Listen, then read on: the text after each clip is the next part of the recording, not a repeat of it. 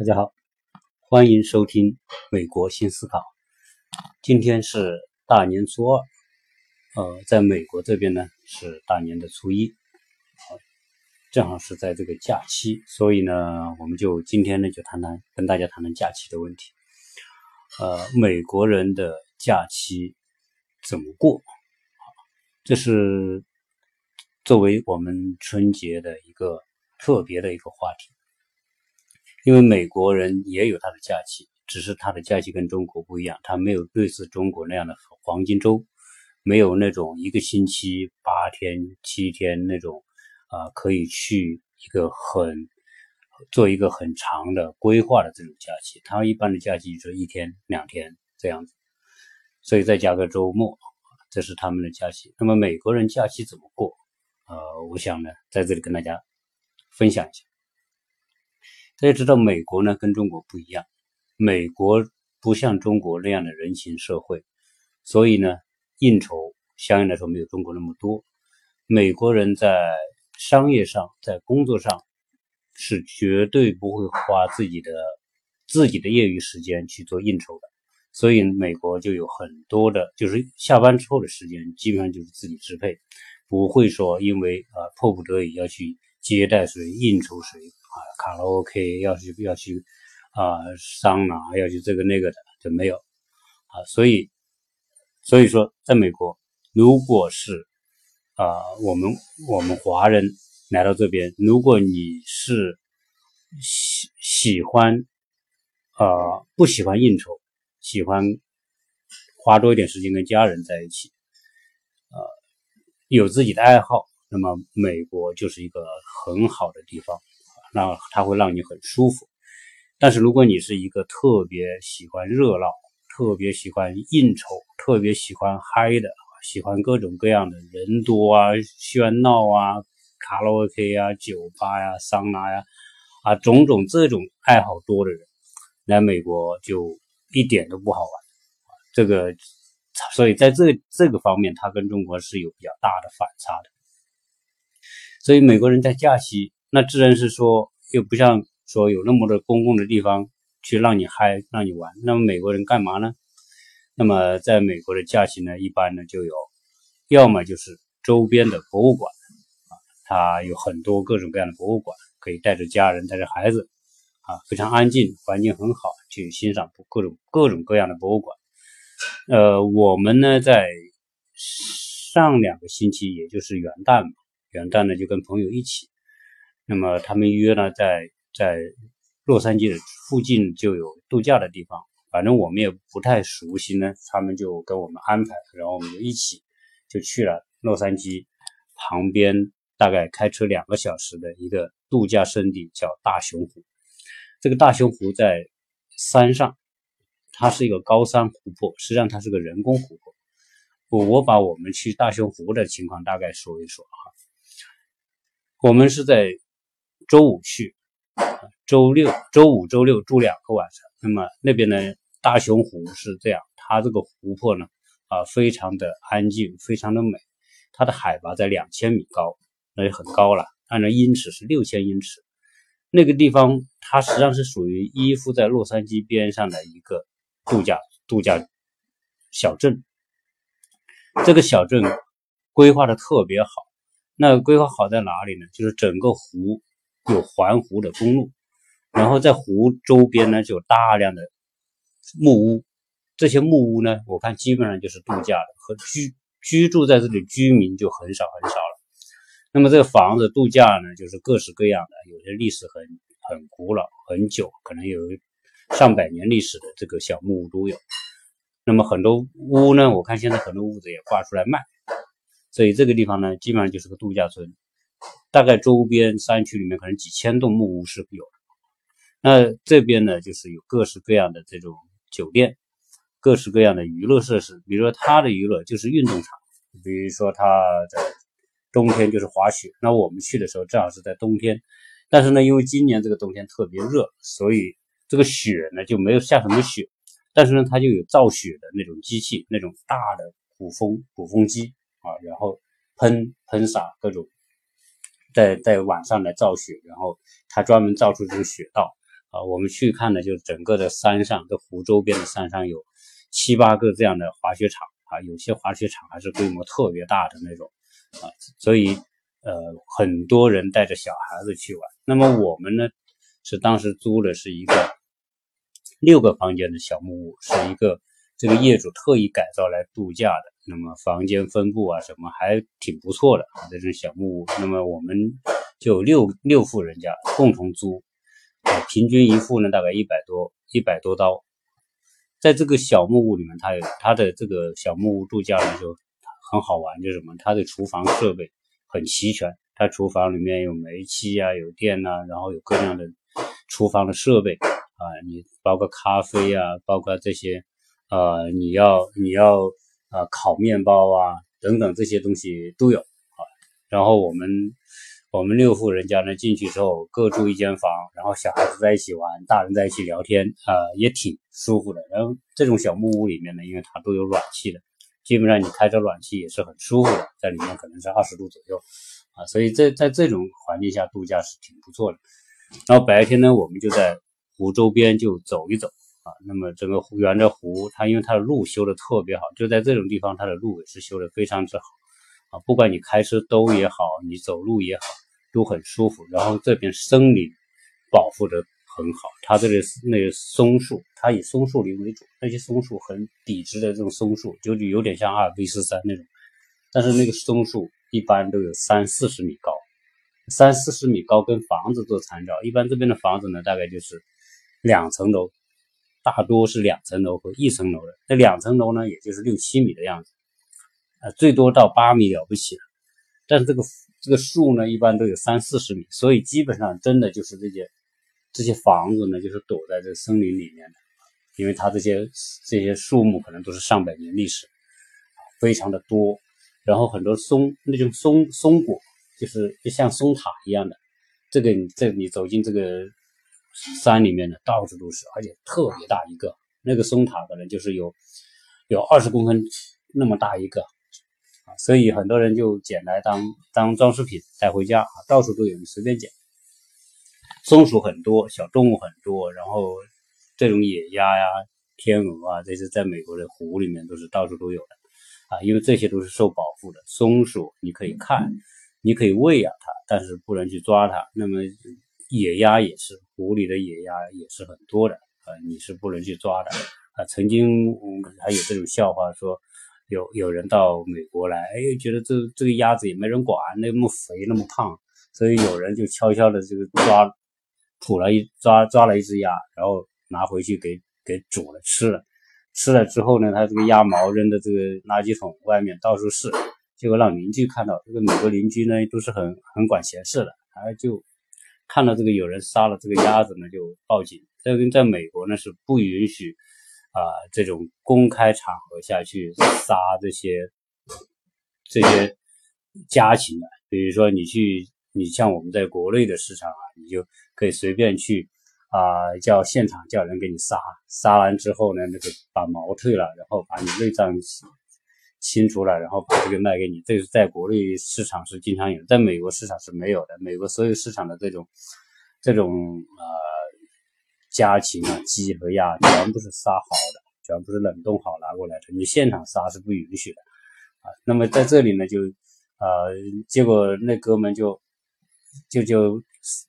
这杀了一只鸭之后呢，这个邻居报警，警察就上门，最后啊，最后确认是他干的事，就把他给给给抓了，就是逮捕。嗯，在美国呢，伤害动物也是罪啊。前不久不是有一个。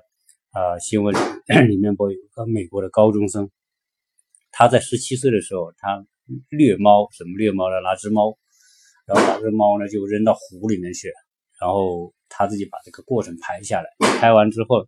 一年之后，因为他上传到美国有一个视频网站叫 YouTube，这个 YouTube 就相当于中国的优优酷，类似于那种啊啊网站。那么就这个视频。发出去之后呢，就有人报警，那么警察呢就根据这个视频最后去搜索，一年之后就把这个这个高中生给抓了啊，因为他这个伤害也伤害动物，这个这个都是有罪，不管这个猫是你家还是别人家啊，都不允许啊，所以这个在美国你会看到这个湖，只要是有湖的地方都有很多的野鸭，很多的天鹅什么的。这个是在在美国人你可以喂它，但是不能伤害它。那大熊湖呢，我们在那住两天，呃，周边呢就有呃有一个街道，这个街道也非非常的美啊，就是它有个酒吧，它有因为度假嘛。嗯，就就是喝喝酒啊，那么一些购物的小店，啊，这是我们啊去大熊湖玩的大概情况。总体感觉呢是非常舒服啊，就是没什么压力啊。因为在美国呢，基本上你就自驾开车呢，到处停车也不用说啊要钱。那那个元旦应该说美国人放一天假，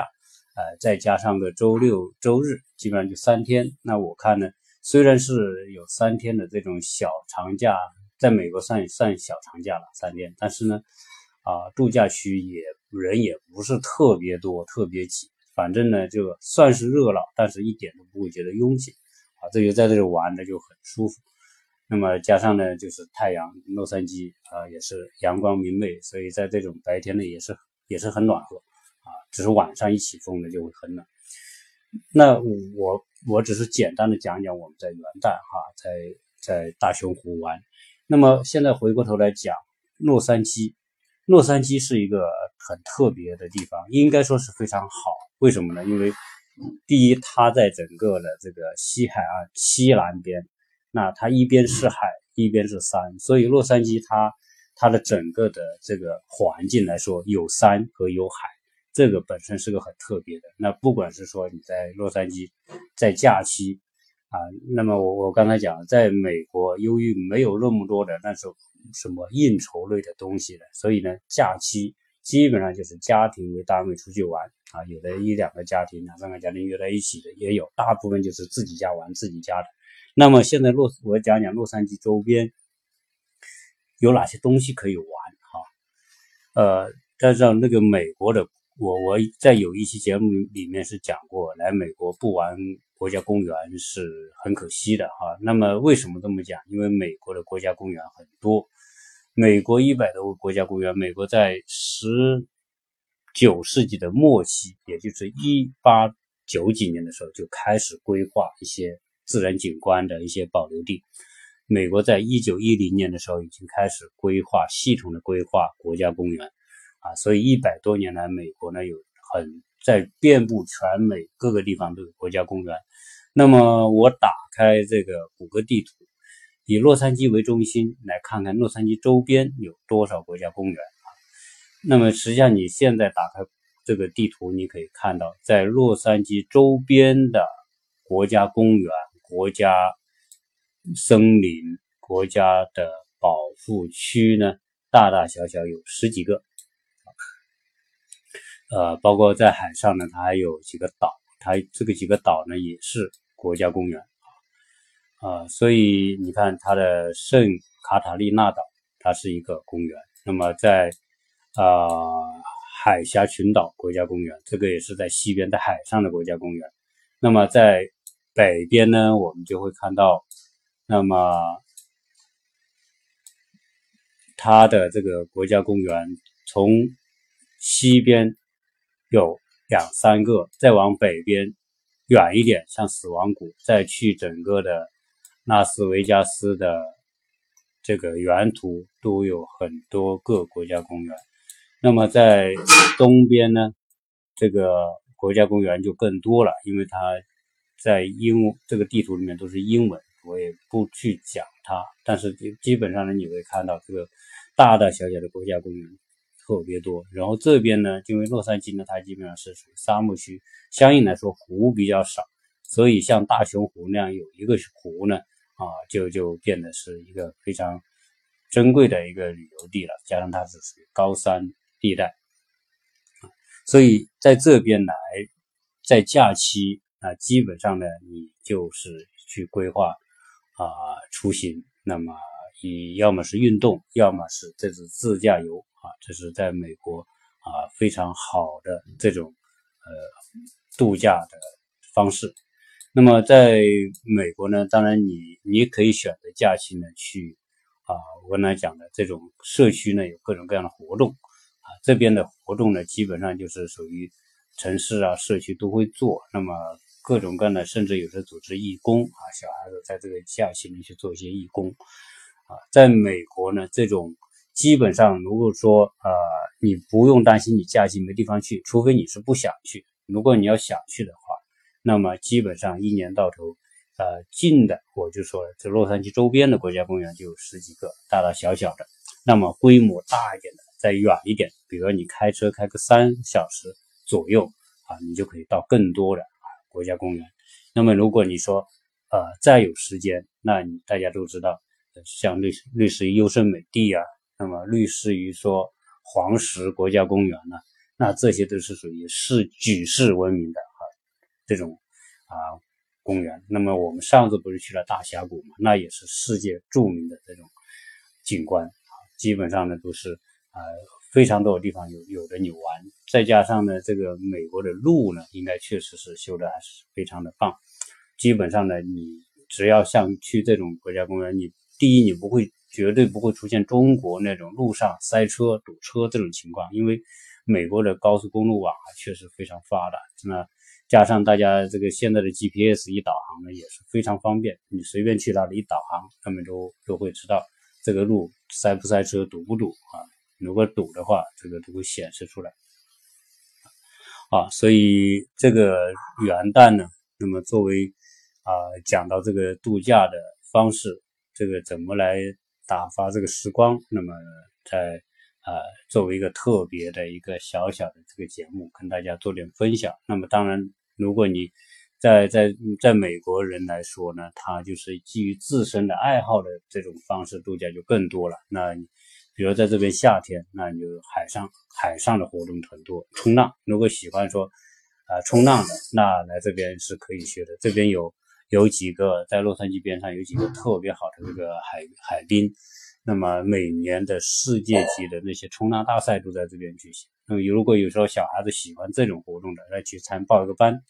那么参加一个冲浪学习班，然后你就可以学学啊冲浪这些富有挑战性的项目。如果喜欢这种滑雪，那那更好。那基本上在嗯洛杉矶的这个东边和北边的山区呢，都有大型的滑雪场。那么报一个班，那学一学哈这种滑雪这种运动型的项目啊，基本上呢对于新一代年轻人，我觉得还是特别值得值得去玩的，因为它既是一种。运动又是一种挑战啊，那么它是带有很有挑战性的，那确实好过小孩子天天拿个 iPad 拿个手机在这玩游戏啊，嗯，应该说这种 i 有电脑游戏这种手机游戏，这个是是越来越对小孩的身心健康是不利的，很多小孩已经框在这个框在这个游戏里面，呃，变得很孤独，性格很很孤僻。然后不愿意跟外界交往，那么如果这种接触大自然的活动，在美国啊，所以相对来说，美国的孩子这种活动是参加的很多，所以美国人人的这种性格里面，从他们那种玩是看得到的，他们就喜欢去接受一些挑战，接受一些啊有点难度的这种这种户外的啊团体性的这种运动或者这种活动。啊，美相应来说，当然我我前面也讲，美国人也玩游戏，但是总体来说，他没有中国的孩子玩的那么凶那么狠啊。所以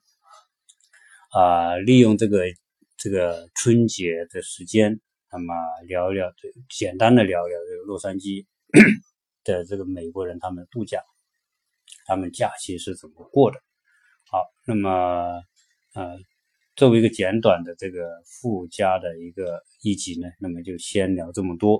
啊，还是要祝我们所有的听友在假期里面，那么过得轻松和愉快啊，能够放松自己，为年后的工作那么积蓄一些啊能量啊，那么祝大家新的一年工作顺利，步步高升。谢谢大家收听。